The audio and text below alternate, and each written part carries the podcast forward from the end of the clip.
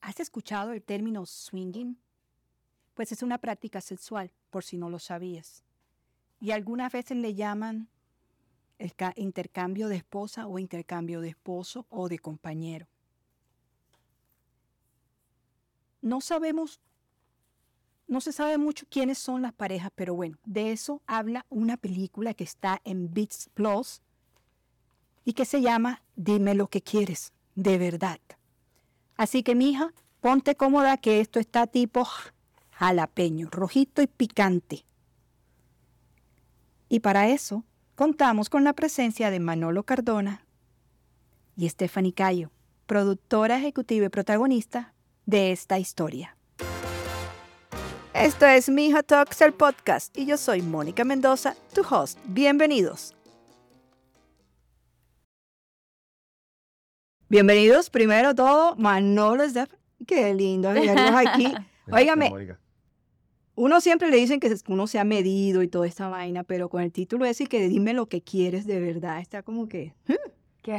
¿Qué? Ustedes sí dicen de verdad lo que quieren.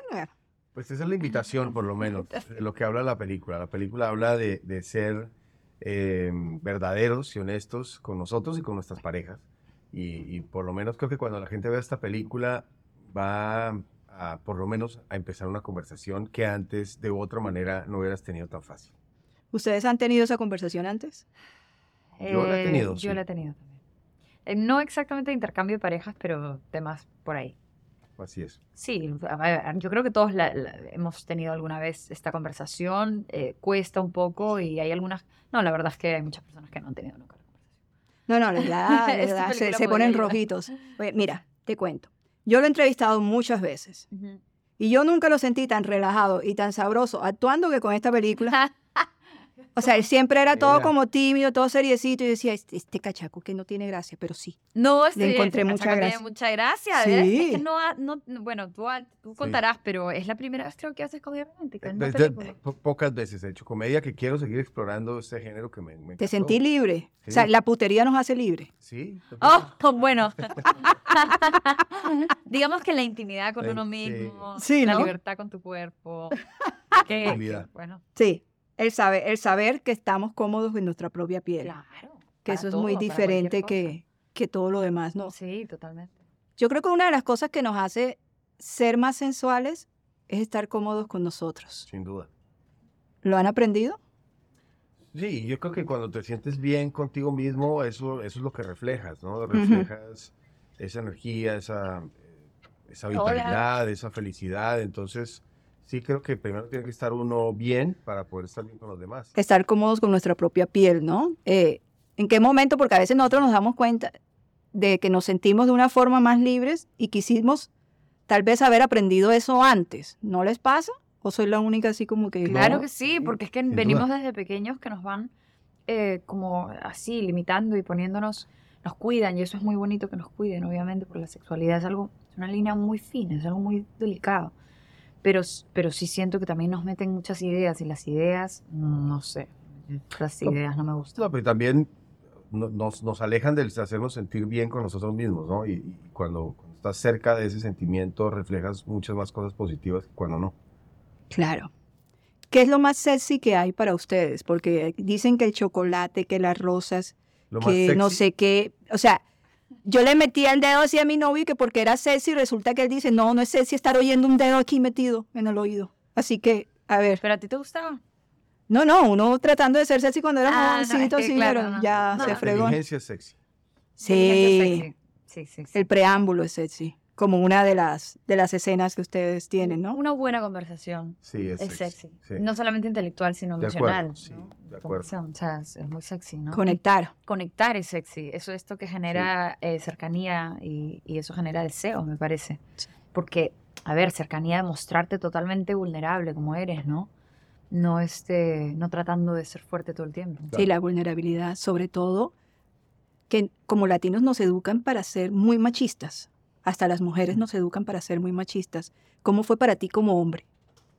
Mostrarte vulnerable y, y- y decir, sí, vamos para la que sea. Mira, a pesar, perdón, en mi caso, que, que y tú hablarás mejor de eso, en mi caso que, que evidentemente crecimos en un entorno, en un- en, digamos, en una en una Latinoamérica que, que- que es machista y que hasta ahora estamos hace unos años empezando como a, a- hablar y hacer ese cambio. Yo siendo una persona, y te hablo de mí, en mi caso, yo soy una persona que tengo eh, el feminismo metido en mí, la tengo, soy profeminista eh, y soy muy vulnerable. Entonces me daba cuenta que tenía una educación machista, pero yo no era así. Entonces me tocaba como, ¿sabes? Como balancear mis propios sentimientos porque la misma educación, y no en mi casa, porque en mi casa siempre hemos ha sido bastante, pero, pero la misma eh, sociedad y el mismo entorno en el que estaba. Entonces creo que, que- que esa conversación ya debería cambiar. Creo que eh, esta película precisamente toca eh, algo muy interesante porque es que desde el punto de vista femenino, este proyecto lo trajo Steffi, y, y trae eso, tiene esa carga femenina que está muy bien balanceada y creo que es algo a recalcar muy importante. Productora ejecutiva, sí. Sí. Pues mi, mi primera vez muy bien guiada, eh, apadrinada por, por Manolo y Juancho y la productora 1111, que la verdad es que tienen un gran equipo y logramos meter a, un crew espectacular en esta producción.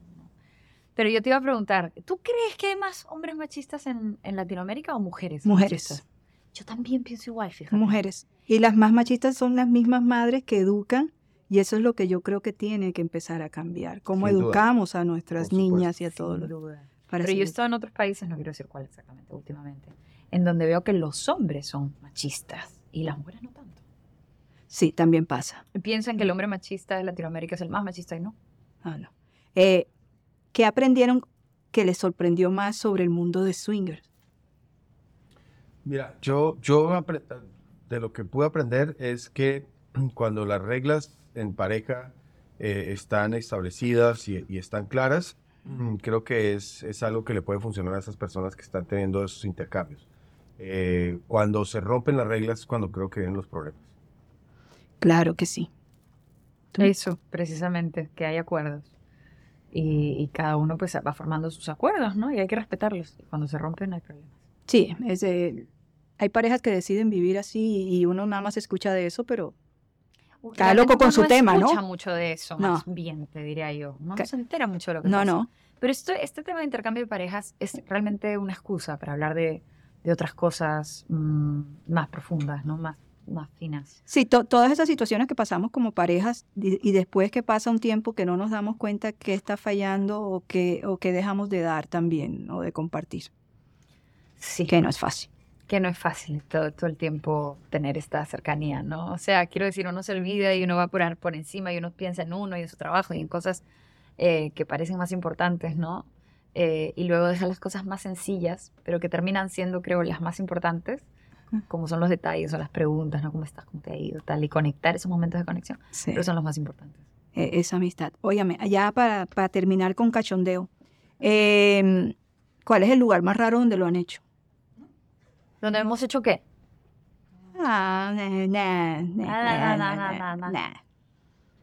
Eh, en varios. ¿Cuáles? A ver. por ahí en un tren, fue alguna vez, algo bastante extraño. Romántico eres. Sí. Pues yo también, fíjate. ¿Sí? No sé. Diferentes trenes, me imagino, ¿no? Una vez había una experiencia en un tren de, que iba a Machu Picchu y estaban haciendo unas pizzas increíbles. Esa fue una experiencia de hacer pizzas, ¿no? Tú estabas hablando de hacer Sí, pizzas. sí. Ah. No, de calentar otros hornos. Estamos calentando otros hornos. No se me hagan los locos. Dale. Ah, ah, ah.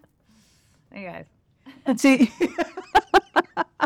¿Los han cachado alguna vez en algún momento así íntimo? ¿Qué, qué, qué pena nos cacharon? No, de pronto cuando estaba muy, muy joven, por ahí mi suegra, como a los 15 años, sí entró y nos vio. Dios. Qué pena, Sí, qué pena. qué pena, ¿No te quisieron casar? qué pena, no la podría ver a la cara. nunca. Me iba a casar, sí. ¿Te ibas a casar? Shotgun Pero, wedding. no, era 17, como a los 18 me iba a casar, sí. Imagínate. Acabo de enterar. ¿Qué importa? Descubrimos un nuevo Manolo. No, ¿Y no, tú? no. Es- una... Bueno, ya conversaremos al rato. Sí. ¿Y tú? ¿Te descubrieron alguna No, cachondería nunca, de nunca, estas? Nunca, nunca, nunca. No, no, tú Una sí la vez me sabes descubrió hacer. mi madre que agarré y rompí una silla del comedor porque se me había acabado la madera para...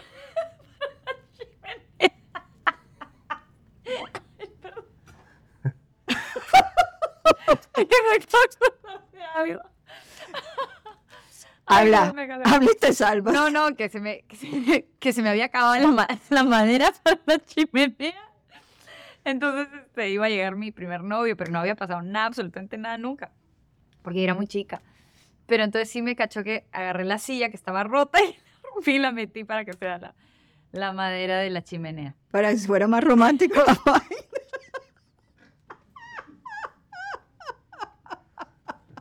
Y mi mamá llegó y dijo, "¿Pero te meto una silla. La muchacha de la casarita señora fue cómplice.